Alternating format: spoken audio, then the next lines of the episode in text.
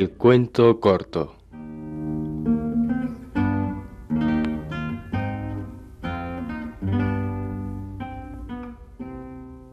Había estallado un motín en la Ciudad de México.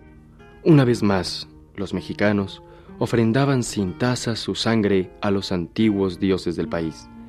Reaparecía el espíritu belicoso de Anáhuac.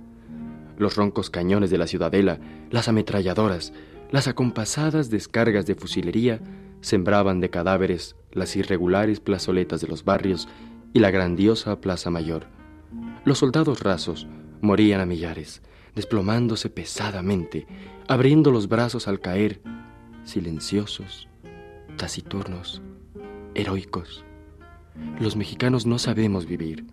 Los mexicanos solo sabemos morir.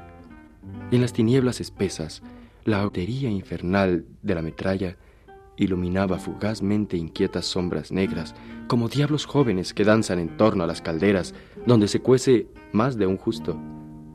Y el Popocatépetl, el primer ciudadano de México, se contagió también de divina locura, coronándose de llamas en la noche ardorosa.